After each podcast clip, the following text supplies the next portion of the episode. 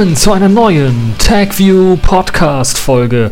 Und wie in jeder Folge habe ich natürlich auch wieder in dieser Folge hochinteressante, hochspannende Themen für euch vorbereitet. Trotz des ja so leicht anfangenden Sommerloches gab es doch noch einige spannende Themen, die ich Ihnen für die letzte Woche oder in der letzten Woche rausgegraben habe und die hochinteressant sind aus meiner Sicht zumindest. Zum einen haben wir eine Microsoft News, nämlich Microsoft streicht Gadgets für den Desktop. Dann haben wir Debian, quasi die unendliche Geschichte mit UEFI und Secure Boot, die sich jetzt auch dazu geäußert haben und im Grunde genommen der Linie der FSF treu sind.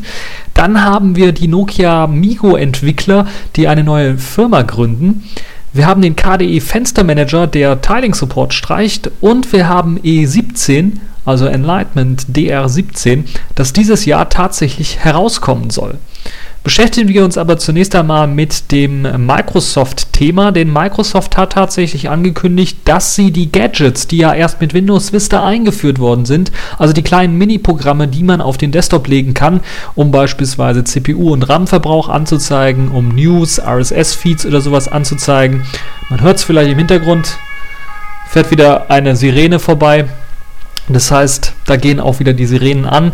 Microsoft streicht diese Gadgets und das mit der abenteuerlichen Begründung, dass sie ja sicherheitstechnisch doch Probleme bereiten und streicht sie dann nicht nur für Windows 8, also da werden sie überhaupt gar nicht integriert sein, sondern auch gleichzeitig für Windows Vista und Windows 7. Das heißt, wer sich jetzt bei Windows Vista oder Windows 7 in der Gadget Gallery ein bisschen umschauen möchte, ja, die ist dicht. Da könnt ihr also nichts mehr machen. Ihr könnt auch keine Gadgets mehr runterladen. Ihr könnt die Gadgets, die, die ihr noch habt, die könnt ihr noch weiter nutzen, soweit ich weiß. Aber es wird auf jeden Fall keine neuen Gadgets mehr geben und diese Gadget Gallery wird wahrscheinlich geschlossen bleiben.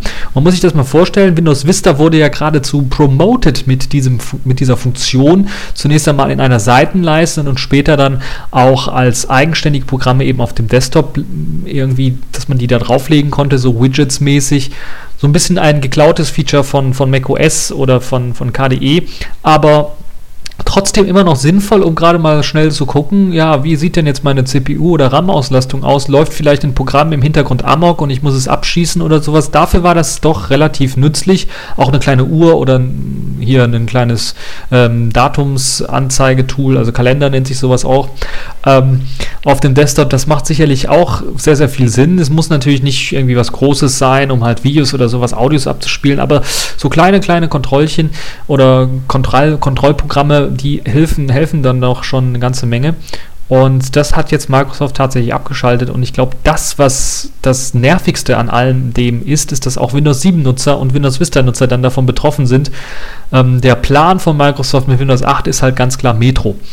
Und man will dann eben nur Metro-Apps haben und man will keine kleinen Widgets auf dem klassischen Desktop haben, weil der klassische Desktop sowieso so ein komisches Anhängsel ist, das man nur da hat, weil irgendwie alte klassische Anwendungen brauchen halt eben diesen klassischen Desktop, damit sie laufen. Jedenfalls fühlt es sich so an und äh, Microsoft tut alles dafür, dass es sich dann tatsächlich so anfühlt. Und da bin ich echt mal gespannt, wie sich das dann weiterentwickeln wird. Es gibt auf jeden Fall eine ganze Menge Fehler, die auch mit diesen Gadgets dann in Verbindung stehen und deshalb äh, dann so quasi vorausgeschickt werden von Microsoft äh, als Grund, weshalb man das jetzt erstmal alles abgeschaltet hat, weil es halt eben Sicherheitslücken gibt, die halt eben dazu führen, dass eben äh, Code ausgeführt werden kann, der vielleicht unberechtigterweise ähm, Administrationszugriffe erlaubt und das soll halt eben unterbunden werden. Deshalb hat Microsoft erstmal alles geschlossen. Die Frage ist halt nur, ob sie das tatsächlich dann wieder auch öffnen oder auch nicht. Derzeit, wer also dann diese Mini-Anwendungen auf dem Desktop haben möchte, kommt dann auf eine Sicherheitsseite von Microsoft, wo ganz normal äh, nochmal erklärt steht, warum das Ganze jetzt doch nicht mehr äh, funktioniert. Und ähm, wer sich das Ganze anschauen möchte, kann auch auf den Microsoft Sicherheitsblog gehen. Der ist hier auch im Artikel von Golem verlinkt und dann kann man sich das ganz, ganz genau noch einmal anschauen. Kommen wir zu einem nächsten Aufregerthema, wo Microsoft auch nicht ganz unbeteiligt ist. Microsoft ist eigentlich bei ja, fast bei der Mehrzahl unserer Themen heute nicht unbeteiligt. Nämlich es geht um den UEFI Secure Boot, den ja Microsoft anstrebt, standardmäßig für ARM-Geräte, die Windows ausliefern wollen, mitzuliefern. Das würde heißen, nochmal im Klartext gesagt, dass Linux-Distributionen damit nicht laufen werden, wenn sie nicht einen Schlüssel haben, der von Microsoft irgendwie lizenziert ist oder sich selber ihr Linux irgendwie lizenzieren wollen.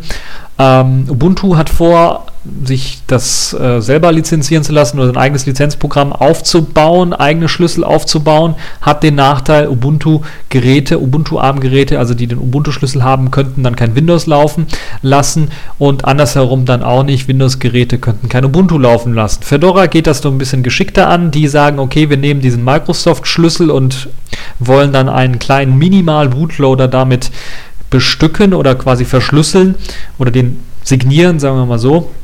Und damit könnte dann Fedora auf allen Microsoft Tablets, ARM Tablets dann auch gebootet werden. Das ist halt der eine Trick, den halt Fedora gegangen ist. Debian folgt dem Ganzen jetzt nicht, sondern die folgt im Grunde genommen dem ja etwas radikaleren Weg, der aber aus meiner Sicht zumindest der richtige ist, weil dieses ganze Secure Boot ist ja kompletter Blödsinn, wenn das halt alles nur dafür da ist, um ein Monopol zu sichern äh, eines Softwareherstellers, der es nicht schafft, eigene moderne Geräte zu verkaufen oder der es nicht schafft, ähm, sein System auf moderne Geräte zu portieren. Und das ist halt eben dieses äh, Microsoft mit ihrem Windows. Und Debian folgt jetzt der FSF, die im Grunde genommen auf Radikalkurs gegangen ist und dann eine Petition gestartet hat, um gegen eben UEFI Secure Boot und gegen Microsofts Machenschaften mit diesem ähm, Signieren und dem ja, standardmäßig eingeschalteten Secure Boot auf Tablets zu umgehen. Das soll halt dadurch erreicht werden, dass man eine Petition aufsetzt. Es gibt mittlerweile 30.000 ähm, Leute, die da bereits für unterschrieben haben. Und das Ganze wurde jetzt auch auf der DebConf 12, die übrigens gerade stattfindet, die Debian-Konferenz, wo alles Übliche besprochen wird zum nächsten Release hin, aber auch zur Zukunft von Debian. Und da wurde dann halt auch eben beschlossen, dass man sich der FSF, der Free Software Foundation, die halt eben diese Petition aufgesetzt hat, anschließt und auf diesen Radikalkurs gehen möchte und einfach sagen möchte, okay, UEFI Secure Boot, super toll, aber es sollte abgeschaltet sein am Anfang von den OEMs oder komplett eingestampft werden. Das sind also die ähm, Argumente der FSF und es gibt da auch lustige Karikaturen, die das Ganze nochmal ja quasi äh, beschreiben, wie das jetzt aussieht momentan mit eben äh, dem ähm, mit eben dem Microsoft und dem UEFI Secure Boot auf ARM-Geräten. Das ist im Grunde genommen eine Fußfessel, die Windows 8 eben an ARM-Geräte bindet und ARM-Geräte dann halt nicht mit anderen Systemen lauffähig sind. Ich könnte mir vorstellen, dass da auch andere äh, Firmen dann mitmachen würden, also Firmen, die beispielsweise auf Android setzen. Ich könnte mir vorstellen, Google äh, wirkt da auch mit und will dagegen klagen, weil Google müsste dann für Android auf ARM-Geräte, wenn da eben auch parallel in Windows laufen sollte oder man das so möchte, dann auch einen Secure Boot äh, Bootloader von Microsoft signieren lassen und Microsoft wieder irgendwie Geld abdrücken. Äh, und natürlich auch alle anderen Hersteller von ähm, Distributionen, aber auch von, von ja, freien Betriebssystemen, die auf ARM-Geräte ähm, auf ARM-Geräten laufen sollen. Ähm, BSD-Systeme zum Beispiel fallen mir da ein. Die könnten äh, sich durchaus dieser Klage der FSF anschließen. Und äh, also ich bin echt mal gespannt, wie sich das dann so weiterentwickelt und welcher Weg dann jetzt der erfolgreichere sein wird. Ich könnte mir durchaus vorstellen, dass Microsoft, also hat immer noch die marktbeherrschende Stellung, dass sie das durchdrücken mit äh, Secure Boot. Ähm, ich könnte mir vorstellen, dass es irgendwann dann gerichtlich vielleicht verboten wird.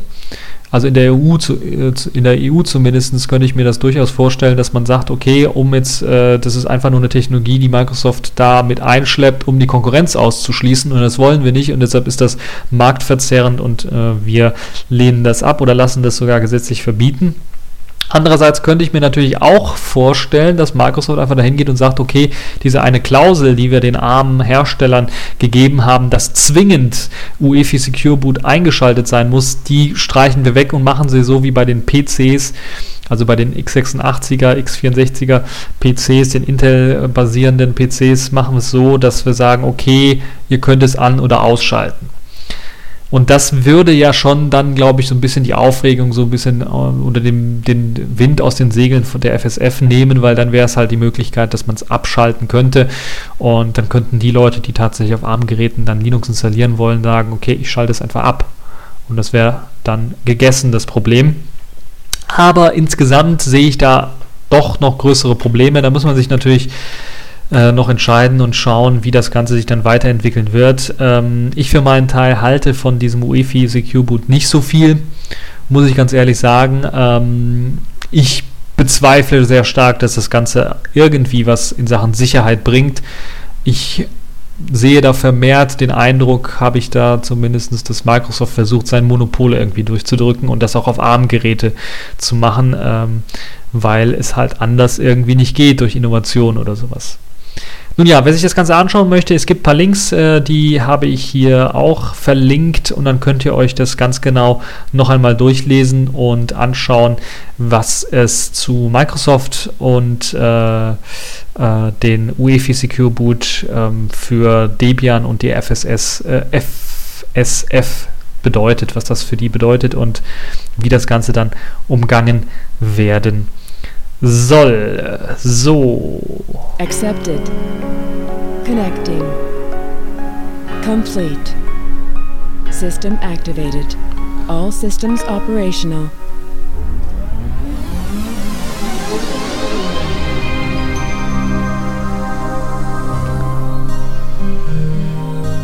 Ja, wieder eine Geschichte, die was mit Microsoft zu tun hat, wo Microsoft seine Finger im Spiel hat, nämlich dass Ex-Nokia-Leute, maßgeblich die Migo-Entwickler, sich von Nokia getrennt haben und bereits schon letztes Jahr, so wie ich das hier lese, dann ähm, bereits eine kleine Firma namens Jolla ins Leben gerufen hat. Und die hat sich jetzt offiziell auch so ein bisschen präsentiert und soll eben einen Nachfolger für das ja recht kurzlebige Nokia N9 bieten. Also das Entwicklungsteam, was an Nokia N, am Nokia N9 und dem an äh, 950 gearbeitet hat, das hat jetzt quasi eine eigene Firma gegründet und sich von Nokia losgesagt. Wahrscheinlich deswegen, weil Nokia einfach auf das Windows, auf das Microsoft-Pferd setzt und somit wahrscheinlich seinem Untergang entgegenreitet. Ähm, und die Jolla-Entwickler eben das Potenzial, was in Migo steckt und was auch alle in ihren Tests, die eben das Nokia N9 getestet haben, durchaus positiv bewertet haben, ist, dass das Betriebssystem fertig wirkt. Also nicht irgendwie unstabil oder halbherzig programmiert oder sowas, sondern richtig durchdacht und richtig programmiert. Und deshalb wollen sie quasi daran fortsetzen, an dieser Arbeit, die sie halt eben äh, mit dem N9 begonnen haben. Leider ist es halt so, dass man nicht quasi eins zu eins dieses N9-Betriebssystem, was man hat, auch mit der Swipe-Oberfläche übernehmen kann sondern man muss halt eben etwas Neueres entwickeln. Man will aber, so hat das Jolla-Team bereits ja auf Twitter eigentlich hauptsächlich ähm, Nachrichten rausposaunt, mit dem äh, Mehr-Projekt zusammenarbeiten, also dem inoffiziellen Community, der inoffiziellen Community-Fortsetzung von ja, Nokias und Intels Kooperation namens Migo, die ja im Grunde genommen gescheitert ist und äh, wo sich jetzt Intel ja, glaube ich, einen neuen Partner gesucht hat mit, mit ähm, mit Samsung, die jetzt an Tizen entwickeln. Also alles so ein bisschen was undurchsichtig vielleicht für die äh, Nutzer, aber es ist halt so, dass die Kooperation zwischen äh, Nokia und Intel einfach gescheitert ist und äh, dass jetzt dann Migo bei Nokia, dadurch, dass halt ein neuer Chef dort äh, von Microsoft eingesetzt wurde, dann äh, komplett auf Microsoft gewechselt ist, auf Microsofts Windows Phone. Nun, tot ist Migo lange noch nicht. Wir haben ja auch jetzt vor kurzem, äh, wenn ihr es vielleicht gehört habt, auch eine neue Version bekommen. Also die Leute, die Migo verwenden, auf Version 1.3 kam zumindestens äh, für das Nokia N9, beziehungsweise wird sogar noch ausgerollt in Teilen Europas ein Update, das ja eine ganze Menge an Sicherheitsfeatures mitbringt, aber natürlich auch einige neue Features äh, mitbringt in, in Sachen Steuerung, in Sachen Bedienbarkeit, in Sachen Geschwindigkeit. Also man arbeitet immer noch daran. Ob das das letzte große Update sein wird, das weiß ich noch nicht. Da muss man mal schauen, was äh, Nokia da noch sagen wird. Auf jeden Fall ist es so, dass wahrscheinlich dann auch die Entwickler oder Nokia selber so viele Geräte verkauft, hat mit, mit, verkauft haben mit Nokia, mit dem Nokia N9, dass sie das nicht einfach so einstampfen können, ohne irgendwelche Sicherheitsupdates oder ähm, ja, allgemein irgendwelche Updates so glorreich und rosig, wie es mit dem N900, was ich ja selber auch besitze, ähm, aussieht oder aussah oder immer noch aussieht, wo es ja immer noch Community-Updates äh, Updates gibt und so weiter, so sieht es bei dem Nokia N9 noch nicht ganz aus. Also die Community ist da auch stark vertreten im Gegensatz zu vielen anderen Smartphones, aber noch nicht so stark wie bei dem N900. Und ähm, Also ich rechne nicht damit, dass jetzt auch das Jolla-Team irgendwie mitmacht oder da Updates reinbringt. Ich weiß aber, dass das Jolla-Team nicht nur aus ehemaligen Nokia-Entwicklern, die an Migo gearbeitet haben, besteht, sondern auch zum Großteil auch der, aus der Community, die halt eben auch für Migo oder für das N99, äh, N950 oder N9 entwickelt haben und äh, diejenigen dann jetzt tatsächlich an eben einem neuen Projekt äh, arbeiten. Jolla soll eben ein ja, finnischer Konzern sein, im Grunde genommen, eine finnische Firma sein und soll dann tatsächlich äh, das beste Smartphone-Produkt der Welt weiterverkaufen. So sagen sie zumindest, äh, wäre eben dieses Migo, was sie entwickelt haben. Es soll eine brandneue Oberfläche bekommen, also man geht wahrscheinlich dann weg von dieser Swipe-Oberfläche.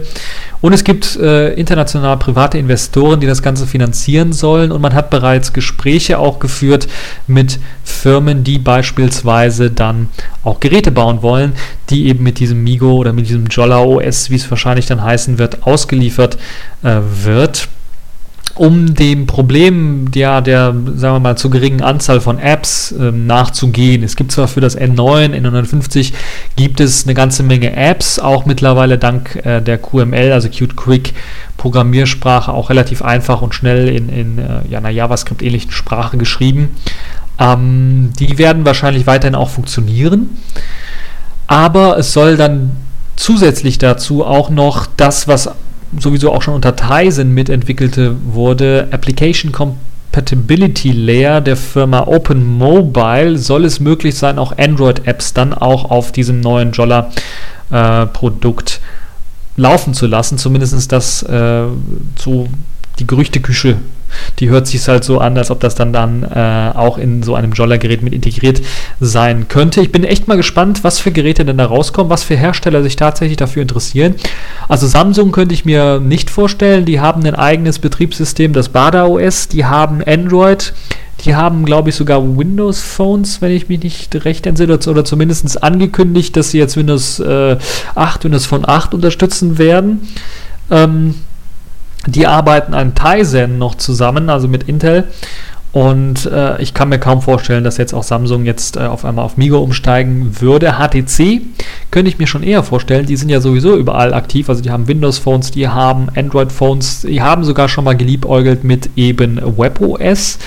Ähm, da könnte ich mir tatsächlich auch vorstellen, dass vielleicht HTC, um sich ein bisschen was unabhängiger ma zu machen von Google und von äh, Microsoft, dann eventuell auch äh, vielleicht in einem äh, Low-Budget-Bereich dann ein äh, Migo-Smartphone rausbringen könnte.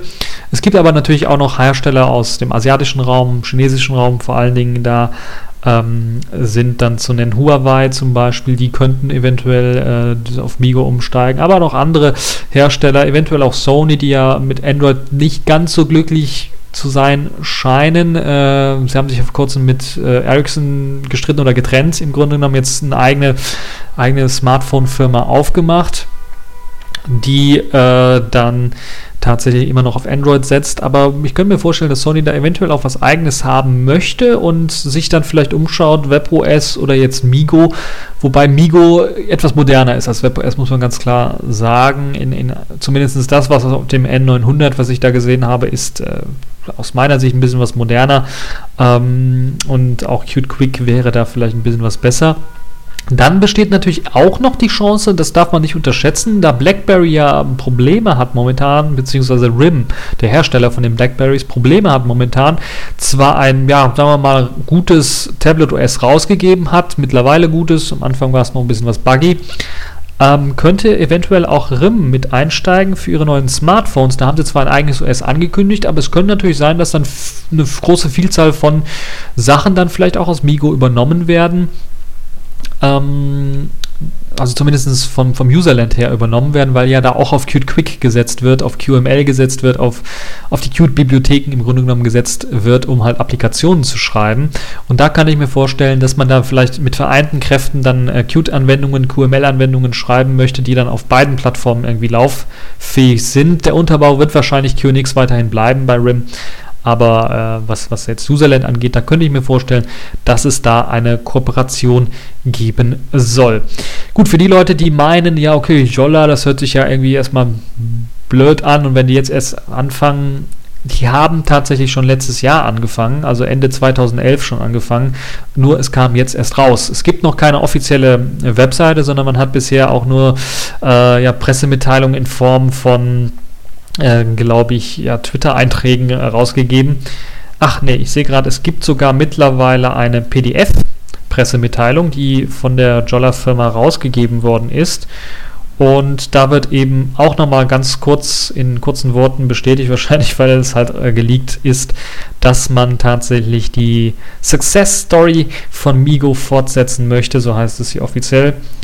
Und also sehr, sehr kurze Presseerklärung, da werden dann auch die verschiedenen Mitarbeiter, äh, kann man vielleicht mal nach googeln. Ich kenne nicht alle Mitarbeiter, aber einige von den Namen kommen mir zumindest bekannt vor, ähm, was die Migo-Entwicklung angeht. Äh, da kann man sich das Ganze nochmal ganz, ganz genau anschauen. Ich werde den Artikel verlinken, wo das Ganze dann noch einmal äh, richtig aufgedröselt wird. Und dann machen wir auch direkt weiter mit dem nächsten Thema, das mich so ein bisschen überrascht hat, auch vielleicht einige überraschen wird, die den KDE Fenstermanager K-Win oder Quinn einsetzen. Die meisten werden natürlich auch KDE-Nutzer sein, also die KDE, ähm, den KDE Desktop benutzen. Ansonsten gibt es ja auch die Möglichkeit, Quinn auch unter anderen Fenster, äh, unter anderen Desktops zu benutzen, beispielsweise Razer Qt äh, diese schlanke, cute Desktop, der so ein bisschen an LXD erinnert, hat ja auch die Möglichkeit, äh, Quinn zu verwenden. Da wird jetzt ein Feature gestrichen. Für die Version 4.10 ist es schon mal anvisiert und ist, glaube ich, schon in äh, Git mit integriert. Zumindest in dem Git Review Board kann man es nachlesen, dass der Tiling Support, der auch erst, glaube ich, mit 4.6 oder 4.7 eingeführt worden ist für den Fenstermanager, ähm, entfernt wird. Und wer sich jetzt mit Tiling Support nicht so richtig auskennt, weiß nicht, was das ist, der sollte sich vielleicht mal die aktuelle Radio Tux Folge vom äh, Juni, Juni, genau. Wir haben ja jetzt Juli. Also vom Juni, also vom letzten Monat äh, quasi anhören. Dort sprechen wir nämlich über den i3. Unter anderem ich habe da ein Interview geführt mit einem äh, Kollegen, der tatsächlich den i3-Fenstermanager verwendet, der auch ein Tiling-Fenstermanager ist. Und da wird das grundlegende Konzept nochmal erklärt.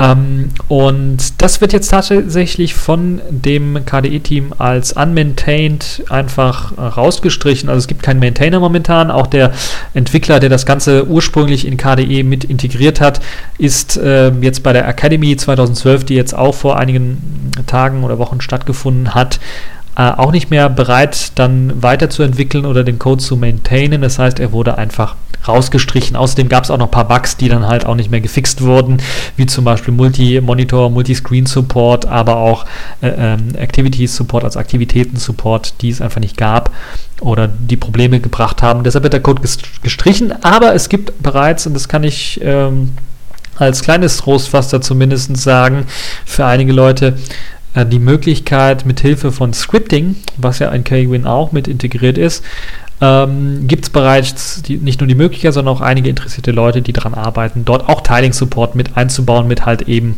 Scripting anstatt C++ in KWin direkt drin.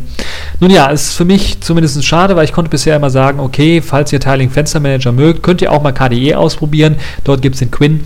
Der kann das auch, der kann das sogar relativ gut, also mindestens so gut wie Awesome, wenn ich das mal so vergleichen kann. Äh, und da gibt es zwar hier und da noch ein paar Bugs, aber mal schauen, wie das Ganze dann aussieht. Also mit 4.10 spätestens wird das Ganze rausfliegen. In 4.9 ist das Ganze noch drin. Da könnt ihr es also noch nutzen, falls 4.9 dann jetzt in Kürze rauskommen wird. Das also zum KDE-Projekt, was mich so ein bisschen überrascht hat. Jetzt kommen wir ja von einem ähm, Fenstermanager zu einem anderen, nämlich dem E17, dem Enlightenment DR17. So hat er jedenfalls damals angefangen. Unter dem Namen. Äh, Im Jahr 2000 wurde er angefangen zu entwickeln und ist der inoffizielle Nachfolger im Grunde genommen vom E16. Komplett neue Codebasis, komplett neuer Code. Ähm, mittlerweile sind sogar die Bibliotheken, die auf denen der E17 basiert, stabil. Sogar, glaube ich, mittlerweile in Version 1.2 die meisten rausgekommen, 1.2.0 und auch als Basis für das Samsung Tizen Projekt. Ähm, also Samsung und das Tizen Projekt. Samsung, glaube ich, auch beim Bada OS äh, sind Teile mit integriert. Also Samsung verwendet das sehr, sehr stark, weil auch, glaube ich, der Hauptentwickler äh, an oder bei Samsung angestellt ist, im Grunde genommen. Und jetzt gibt es einen neuen Release Manager, der bei oder der von dem E17-Team eingestellt worden ist und der dann tatsächlich auch jetzt dahingehend darauf zu entwickelt, dass E17 dieses Jahr herauskommen soll. Da könnt ihr mal vorstellen, nach zwölf Jahren Entwicklung tatsächlich soll jetzt E17 rauskommen. Es gab viele, viele Veränderungen, einmal auch in dem kompletten hm, Desktop-Standard-Theme, hm, was da mitgeliefert worden ist.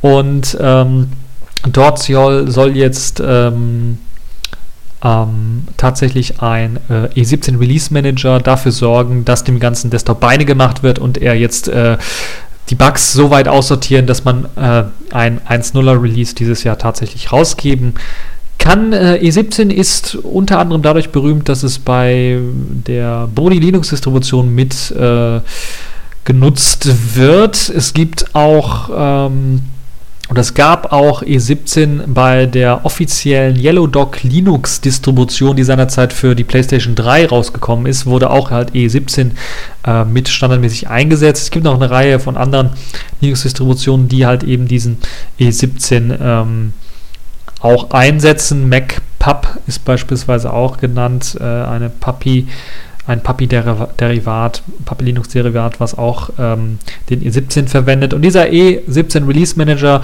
hat auch jetzt tatsächlich eine ganze Menge Arbeiten gemacht. Ich muss ganz ehrlich sagen, ich habe auf dem Blog, wo im Normalfall auf dem Planet Enlightenment Blog, Normalfall im Jahr vielleicht drei, vier neue Nachrichten kamen, kamen jetzt schon innerhalb von weniger Tage äh, drei, vier neue Nachrichten, äh, Benachrichtigungen über äh, Bugs, die gefixt worden sind, über neue Features, die mit eingeführt worden sind ähm, die auf der Wishlist standen und eine ganze Menge mehr. Und mit dazu kam auch eine kleine Ankündigung, dass es ein neues Terminal-Programm gibt. Und da denke ich, verdammt nochmal, okay, eTerm kennen wir, das war das alte Terminal von E16 eventuell. Kennen das die Älteren von uns noch. Und jetzt soll es ein neues Terminal geben. Was ist denn daran so spannend? Terminals gibt es doch wie Sand am Meer. Das Terminal ist hochinteressant, muss ich ganz ehrlich sagen. Ist komplett in EFL geschrieben, also der Enlightenment Foundation Library, die ja auch schon stabil ist und bereits bei Samsung verwendet äh, oder Verwendung findet in einigen Applikationen. Und dieses EFL-Terminal ist tatsächlich, also das ist mal ein richtiges modernes Terminal, muss man ganz ehrlich sagen. Es hat Features, die ich so in keinem anderen Terminal bisher gesehen habe ohne dass man halt irgendwie die Shell ändert, ganz speziell, sondern einfach nur von der Oberfläche her eine ganze Menge halt Gutes äh, entwickelt hat. Zum einen ist es ungefähr so gut wie Xterm bzw. RxVT, was jetzt zum Beispiel die Escape-Sequenzen angeht, die ja für einige Programme, äh, die verwendet werden, beispielsweise MUT oder sowas, sehr, sehr wichtig sind für Leute, die es verwenden wollen im Terminal. Also ungefähr, es ist noch nicht ganz, also es wird noch dran entwickelt, muss man ganz klar sagen. Es, wird 200, es werden 256 Farben ähm, unterstützt im Terminal, das ist vielleicht auch wichtig zu sagen. Es gibt die Möglichkeit, Backgrounds, also Hintergründe zu setzen. Dazu zählen nicht nur ganz normale Bitmap-Dateien, dazu zählt nicht nur die ganz normale Transparenz, die man einschalten kann, sondern man kann auch animierte GIF-Dateien, ja sogar Vektordateien, skalierbare Vektordateien als Hintergrund auswählen und und das ist der Clou, und das finde ich schon vielleicht ein bisschen was mit Kanonen auf Spatzen geschossen. Sogar Videos kann man als Hintergrund für ein Terminal einsetzen. Mit der vollen Videokontrolle, also Play, Pause und im Video hin und her scrollen und Lautstärke ähm, laut und leise drehen. Das kann man da auch in diesem Terminal machen. Das ist, äh, würden jetzt eine sagen, okay, wofür brauche ich denn das? Nun ja, für viele Leute, die vielleicht im Terminal arbeiten, macht so vielleicht so ein Live-Wallpaper, unter dem Begriff sind ja die ähm, Hintergründe, die sich so ein bisschen bewegen, vielleicht macht es da Sinn, aber es macht vielleicht auch Sinn, wenn ich mal einen Videofilm schauen möchte und gleichzeitig ein bisschen was rumhacken möchte auf der Konsole, brauche ich nicht zwei Fenster aufmachen, sondern kann das in einem Terminal quasi erledigen. Ansonsten gibt es äh, Bitmap und Scalable Fonts, also da könnt ihr auch eine ganze Menge an verschiedenen ähm, Schriftarten auswählen. Also da seid ihr nicht irgendwie gebunden an verschiedene, an, an eine begrenzte Art von Schriftarten, sondern habt da die Möglichkeit, verschiedene auszuwählen. Es gibt Themes für das Layout und für das Design des ganzen Terminals. Äh, und das ist sehr, sehr nett. Es gibt halt äh, für URLs, da werden, die werden hervorgerufen, äh, hervorgehoben. Da könnt ihr auch E-Mail-Adressen und so weiter. Das wird alles erkannt und mit einem Klick könnt ihr dann eine E-Mail schreiben oder halt einen äh, Webbrowser auf, aufmachen. Das ist bei modernen Terminals nichts äh, wirklich Besonderes. Ähm, es gibt aber auch die Möglichkeit, und das ist das Besondere, dieses Terminal nicht nur auf X11, also auf Xorg laufen zu lassen, sondern er funktioniert auch schon oder es funktioniert auch schon mit Wayland. Das heißt, es läuft auch schon auf Wayland, ist also ganz, ganz modern. Äh, und nicht nur das, sondern es kann auch direkt im Linux Frame Buffer, also im FBCon laufen. Das heißt, ihr braucht noch nicht mal eine grafische Oberfläche. Ihr könnt es theoretisch dann auch auf äh, eurem Server, wo ihr keine grafische Oberfläche habt, aber einen Monitor angeschlossen habt, könnt ihr das auch im Frame Buffer laufen lassen. Und dann wird auch direkt Maus-Support eingebunden, ähm, falls ihr das braucht. Jetzt fragt ihr euch natürlich Maus-Support in einem Terminal, wozu brauche ich denn das? Das liegt vor allen Dingen daran, weil das ganze Terminal auch nicht nur URLs die jetzt auf Internetseiten verweisen, sondern auch lokale URLs, also File-URLs in dem Fall. Also wenn ihr eine LS macht, beispielsweise in eurem Bilderverzeichnis, dann werden euch die Bilder ausge, äh, angezeigt in der Liste. Dann könnt ihr mit der Maus über das Bild gehen, einmal drauf, kurz draufklicken, glaube ich, oder Rechtsklick oder sowas machen. Und dann wird euch eine Vorschau von diesem kleinen Bild geladen, ohne dass man irgendwie einen Dateimanager aufmachen muss, ohne dass man ein extra Bildprogramm öffnen muss oder den, ähm, die URL oder den, den Link jetzt in dem Fall kopieren kopieren muss und einfügen muss, die Adresse des Bildes, sondern das kann das Terminal alles erledigen. Das gilt nicht nur für äh, Bilder aller Art, auch wieder hier diese Vektorgrafiken, äh, animierte GIFs, äh, alle möglichen PNGs, Bitmap mh, mm, und so weiter und so fort, Bilder, aber auch Videos wieder.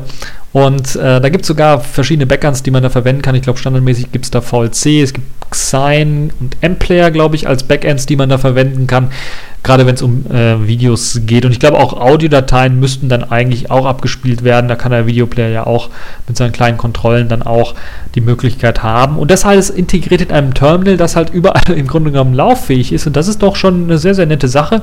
Es gibt auf äh, oder zu diesem Terminal auch eine ganze Menge Videos und Anleitungen und Erklärungen, die die Features äh, präsentieren. Und auch das ganze Design dieses Terminals sieht sehr, sehr futuristisch auch äh, aus, wenn man zum Beispiel ähm, eine Benachrichtigung im Terminal hat oder irgendwie bekommen möchte. Dann gibt es halt diese Visual Bell, so nennt sich das, also eine visuelle Benachrichtigung, die ist sehr, sehr schön gemacht. Äh, erinnert so ein bisschen an äh, irgendwelche äh, ja, Filme, wo dann so Computergrafiken und Terminals eingeblendet werden. Ähm, also kann man sich auf jeden Fall anschauen, sehr, sehr ähm, gut gemacht. Es gibt die Möglichkeit, eine ganze Menge zu konfigurieren, aber am besten finde ich tatsächlich die Möglichkeit, dass man halt eben äh, Dateien und Pfade einfach anklicken kann und dann eine Vorschau von diesem Bild oder von, diesem, von dieser Datei direkt bekommt. Also ein sehr, sehr gutes äh, Terminal. Ich werde das Ganze natürlich auch verlinken, dann könnt ihr euch das anschauen, zusammen mit den ganzen Videos, die da drauf sind und euch das Ganze nochmal durchlesen. Und dadurch, dass es halt auch eben im Framebuffer ähm, lauffähig ist, ist das sicherlich, glaube ich, eines der modernsten und interessantesten Terminals, das ich auf jeden Fall äh, ausprobieren werde, sobald der Quellcode dann eben released ist. So, dann sind wir quasi durch mit dem aktuellen TechView Podcast. Ich hoffe, es hat euch gefallen, ihr hattet Spaß ähm, daran. Es gab so ein bisschen was weniger Themen als äh, zuletzt, weil halt eben, ja, doch das Sommerloch so ein bisschen eingebrochen ist. Ähm, wer sich so ein bisschen was umgeschaut hat, wird vielleicht auch was gehört haben von einem neuen Nachfolger von ACTA, das in Kanada irgendwie durchgedrückt werden soll. Das Ganze, das Ganze nennt sich CETA, also Z-E-T-A geschrieben. Und äh, darüber habe ich aber noch nicht so viel erfahren können, deshalb habe ich das mal erstmal beiseite geschoben. Ich werde auf jeden Fall, wenn es dazu was Neues gibt, ähm, noch was Neues dann auch berichten in der nächsten Folge. Ansonsten könnt ihr euch selber noch mal ein bisschen umhören. Da sollte man also sehr wachsam sein, dass man nicht irgendwie äh, durch jede Tür jetzt so, so ein Akta dann 2.0 mit einem anderen Namen durchgedrückt bekommt. Auf jeden Fall hat sich schon mal das EU-Parlament gemeldet und gesagt, nee, nee, nee, nee, nee, dieses CETA hat nichts, das hat nichts mit dem Akta zu tun. All diese Sachen, die in Akta vielleicht drin standen und in CETA dann auch drin standen, ähm, in dem Entwurf, der dann geleakt worden ist, die sind gar nicht mehr aktuell, die wurden alle rausgestrichen, die Paragraphen. Aber da muss man hellhörig werden, weil das hat man zu ACTA auch schon gesagt und äh, da müssen wir mal schauen, wie das Ganze sich dann weiterentwickeln wird. Auf jeden Fall bleibt wachsam, was das angeht. So, das war's für diese TechView Podcast Folge. Ich hoffe, sie hat euch gefallen und bis zur nächsten Folge.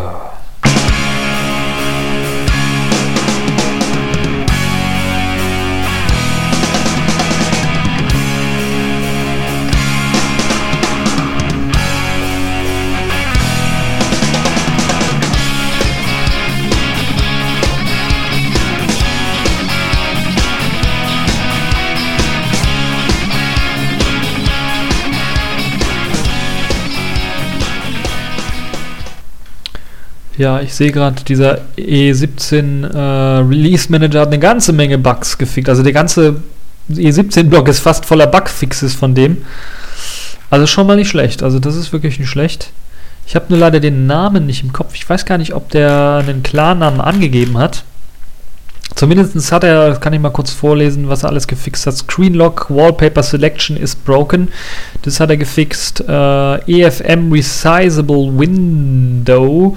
EFM ist der Dateimanager von, also E-File Manager hat jetzt ein Smart Resize bekommen. Das heißt, wenn ich dann auf äh, Maximieren oder sowas klicke, dann ähm, maximiert er automatisch auf die Größe, die er benötigt, um alle Dateien in einem Ordner vernünftig darzustellen äh, so dass man am wenigsten scrollen muss. Äh, das ist sehr, sehr nett. Das kenne ich aus BOS noch. Das ist sehr, sehr gut, dass das gemacht wurde. Der File Selector, also der File öffnen Dialog wurde verbessert für den Dateimanager, weil da war irgendwie bei den Favoriten, die links angezeigt worden ist, war das ein bisschen abgeschnitten. Das hat man verbessert. Ähm, die Einstellungen hat man komplett überarbeitet für die Fenster. Also da wurden, da gab es ja, wie viele Einträge sind das hier? Drei, sechs, neun Einträge für allein für das Fenstermanagement und für das Fensterhandling. Die wurden runtergebrochen auf, lasst mich nicht lügen, das sind jetzt 1, 2, 3, 4, 5, 6, 7. Okay, also zwei Stück hat man dann weggestrichen. Ähm, ich finde die Einstellungen immer noch so ein bisschen was unübersichtlich. Mal schauen, ob sich da noch was tut äh, in Zukunft. Ähm, ansonsten Themes, also E-Themes haben nicht funktioniert. Die funktionieren jetzt auch wieder. Uh, Windows Specific Shortcut to jump to the window would be cool. Das wurde jetzt auch integriert. Adding Extended Debus API for the Window Manager. Ja, das nicht ganz. Da wurde einige Debus ähm, API-Einträge wurden nur eingeführt. Dann das Display Brightness Level, also die Helligkeit äh, sprang halt immer auf 100%, nachdem man irgendwie das runtergedreht hat. Das ist jetzt auch gefixt. Ähm, ja, dann gibt es noch einen neuen Pager, beziehungsweise im also virtuellen Desktop-Umschalter, gibt es jetzt auch die Möglichkeit, einen Hintergrund anzuzeigen. Das heißt, der Hintergrund, äh, der jeweilige eingestellte Hintergrund für eben das virtuelle, für den virtuellen Desktop wird jetzt auch angezeigt im Pager, was sehr nett ist. Das erleichtert einem so ein bisschen das Finden äh, der virtuellen Arbeitsfläche und auch das Desktop Flipping, also die Animation, wenn man von einem Desktop zum nächsten wechselt. Das ist ja so ein Gleiten wie bei KDE ungefähr. Das wurde jetzt bei äh, Rap Desktops, also wenn man gesagt hat, okay, wenn ich jetzt auf Desktop 5 gehen möchte, äh, und aber nur vier Desktops habe, soll er auf die 1 wieder gehen. Das wurde jetzt auch korrigiert, dass das mit diesem Effekt zusammenarbeitet. Also ihr seht eine ganze Menge gemacht jetzt in der letzten Woche, dieser E17 Release Manager. Da muss man also Hut ab, also eine ganze Menge schon an Commits geleistet. Viel, viel mehr als das in einem, ja, fast Jahr passiert ist bei E17, muss man fast sagen. Und da bin ich echt mal gespannt, wie das Ganze dann aussehen wird, wie viele Bugs dann noch gefixt werden und ob wir dann tatsächlich ein E17 bekommen am Ende, was stabil ist. Und weil ja relativ wenig Distributionen auf dem E17 äh, basieren oder aufbauen, ähm, ich glaube, die größte damals war eLive, äh, die war ja auch einmal als Demonstrationsfläche für Enlightenment allgemein gedacht, hat ja E16 und E17 mit an Bord. Die wurde aber auch äh, vor kurzem eingestellt, allein wegen Geldmangel oder sowas hat man es eingestellt und dann ist halt nur Body Linux übrig geblieben und MacPub. Das sind so die größten, die ich kenne. Vielleicht gibt es da noch das ein oder andere. Würde mich freuen, falls ihr da noch das ein oder andere kennt. Äh, könnt ihr mir das schicken. Natürlich, wir jetzt hier, äh, Neptun hat auch im letzten Release neben dem LXDE auch ein E17 ausgeliefert. Also wir haben da auch ein bisschen was dran gearbeitet, weil eben dieses E17 relativ flexibel ist und ja, also die Flexibilität wie bei KDE im Grunde genommen gegeben ist. Auch die Effekte ein- und ausschalten bei gleichzeitig sehr geringem Prozessor- und äh, RAM-Verbrauch, muss man ganz klar sagen. Und wenn das wirklich stabil wird, könnte ich mir sogar als KDE-Nutzer vielleicht überlegen, vielleicht überlegen, auf E17 umzusteigen. Es gibt noch ein paar Hürden hier und da. Was mir nicht so ganz gefällt, ist beispielsweise, dass halt eben das mit den Backends für Audio- und Video-Playback ist nicht ganz so geklärt, finde ich. Äh, also sowas wie Phonon ist da noch nicht richtig mit integriert und auch der, es fehlt ein Netzwerkmanager, muss man ganz ehrlich auch sagen. Der, der integriert ist, äh, wird, glaube ich, schlecht maintained. ist ähm, nicht für den Network Manager gedacht, sondern eher für das von Intel entwickelte, ich habe es vergessen, wie es heißt, äh, egal, das von Intel entwickelte, Intel entwickelte Netzwerkmanager und ist halt dann auch nicht mehr ganz modern. Muss man halt WCD oder sowas nutzen, äh, aber ja, ansonsten könnte ich mir vorstellen, E17 tatsächlich auf dem Desktop zu benutzen. Wenn dann ordentliches Theme mitkommt und äh, das ordentlich konfiguriert ist, dann ist das ein sehr, sehr flexibler Desktop, der vor allen Dingen eines ist, sehr, sehr schnell und komfortabel. Nun ja, das war's. Genug zu diesem Outtake. Ich habe genug gelobt. Aber es musste halt sein, weil halt sonst der Podcast ein bisschen zu kurz wäre. So, das war's. Ciao.